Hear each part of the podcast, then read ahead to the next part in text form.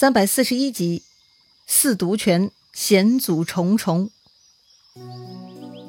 上一回咱们说到，诸葛亮啊又陪孟获玩了一次，让孟获以为诸葛亮撤退了，然后孟获嘛就一步步进入了诸葛亮的算计，最终南蛮军大败，孟获自己呢也落入了诸葛亮给他准备好的陷坑之中了。诸葛亮呢还是招安败军，释放了所有俘虏，接着嘛就要处置孟获了。魏延呢，将孟获带到了诸葛亮面前。诸葛亮大怒，问孟获：“这次你又被我擒住，你还有什么话说？”孟获呢，一扭头：“我中了你的诡计，死不瞑目。”嘿，还真的是死鸭子嘴硬哈！诸葛亮下令武士把孟获推出去斩了。孟获呢，倒不害怕，他回头问诸葛亮。你要是再敢放我回去，我必然报这四次之恨。嘿，要说这个也算激将法了哈。孟获临死前最后尝试一下，他的言下之意就是啊，你诸葛亮害怕我呢，你就杀掉我。要是有胆放我回去，我一定会找你报仇的。哎，如果诸葛亮不想承认自己胆小害怕呢，就要证明自己胆大，他就应该放回孟获。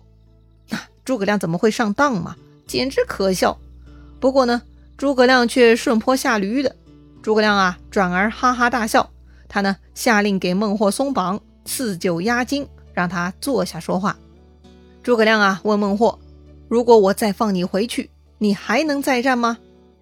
孟获啊，拍拍胸脯，他说：“呀，如果丞相下一次还能擒住我，到时候我一定倾心投降，拿出洞里所有的东西献给丞相大军，发誓永不叛乱。”这回听上去呢，比之前好一些了，至少是发誓了。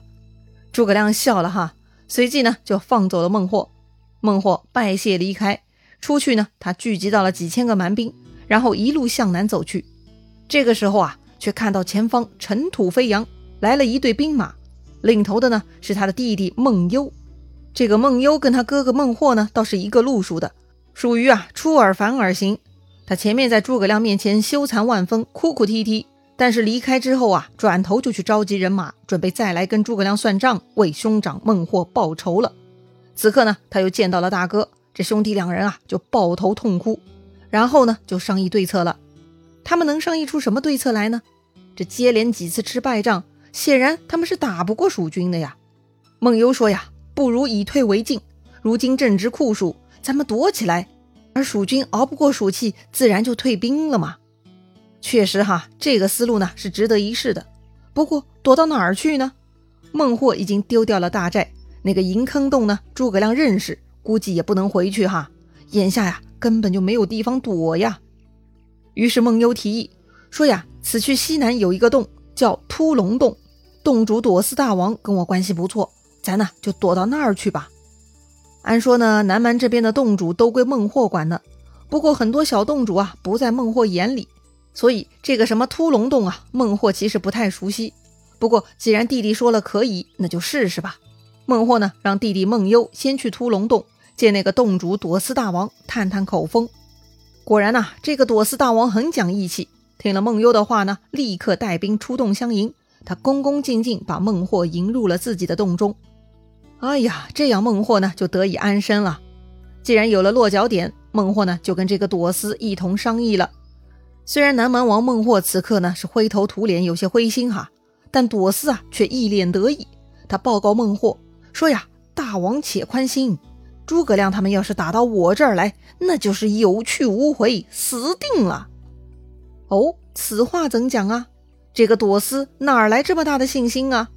孟获呢，既疑惑又很期待。朵思说了哈，如果蜀军想要来突龙洞，哎，只有两条路可以走，一条在东北上，也就是刚刚大王您过来的那条路，那条路呢通向东北洞口。这个东北洞口结构比较特殊，如果用石头垒断洞口，那就牢不可破，就算是百万之众也无可奈何进不来的。另外一条路在西北上，是险恶山岭的小路。这条小路不但狭小难行，关键呐，沿途布满了毒蛇和蝎子，而且每日黄昏以后瘴气就出来了，一直会持续到第二天中午才收掉。如果蜀军在这段时间走这个小路，那就是直接找死啊！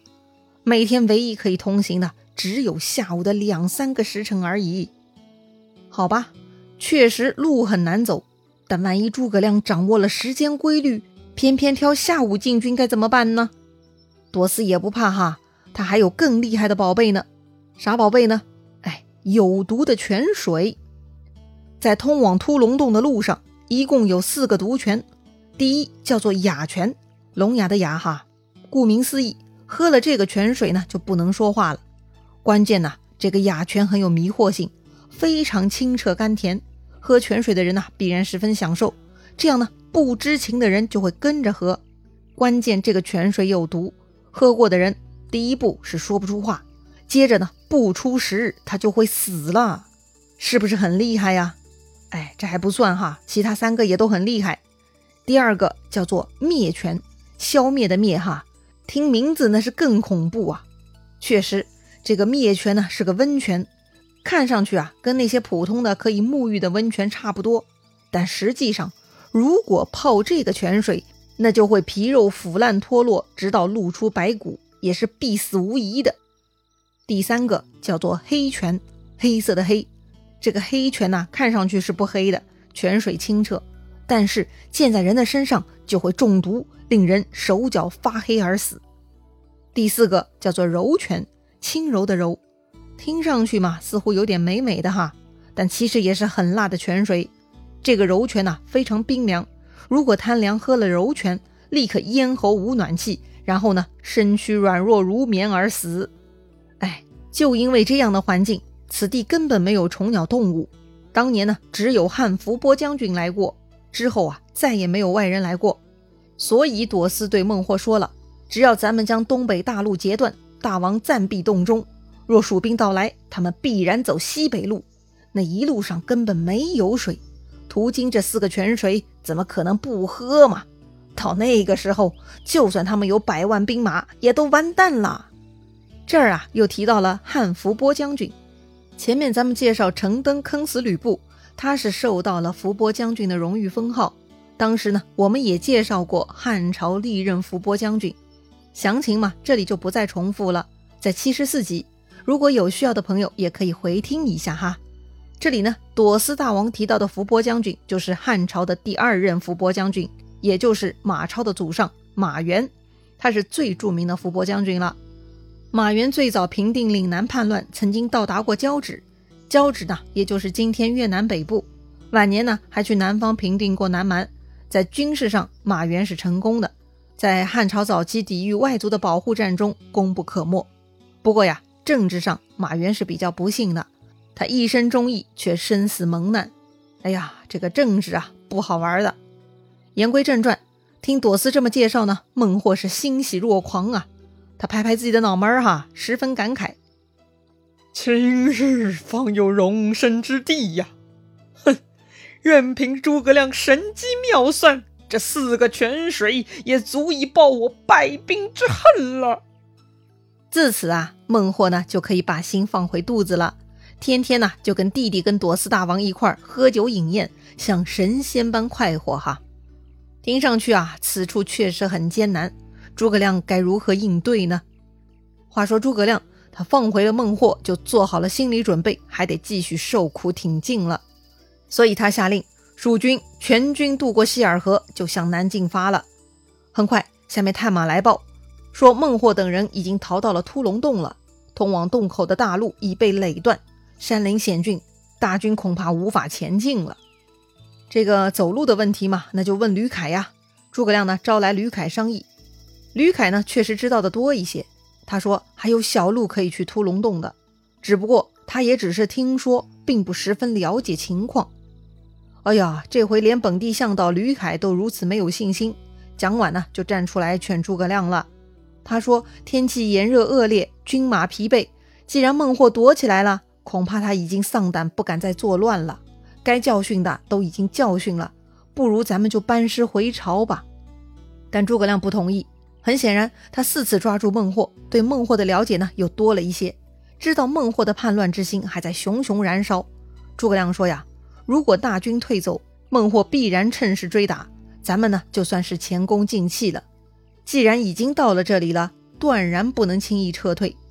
既然吕凯对小路没啥把握，那就小心一点。诸葛亮啊，让新投降的蛮兵在前头带路，派王平率领几百人跟着先去探路。这些探路的士兵呢，首先走到了雅泉。果然呐，看到泉水清澈，一路炎热、口渴难耐的士兵和马匹呢，纷纷争着喝水。喝饱之后，大家回去向诸葛亮报告路线。但是，一回去才发现，这些人呢，都变成哑巴，无法开口了。他们一个个手指着喉咙，是非常难受。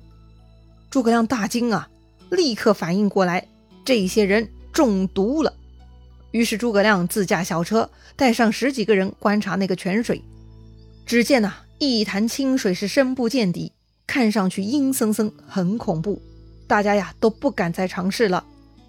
这里咱们提到诸葛亮自驾小车，哈，是不是在开玩笑啊？非也，这是书上的原文哈。其实啊，诸葛亮坐小车出来已经很多次了，他比较少骑马，特别到了蜀地，越来越多的作战场景，诸葛亮啊都是坐车出来的。有时候嘛是别人推的，也有时候是自驾的。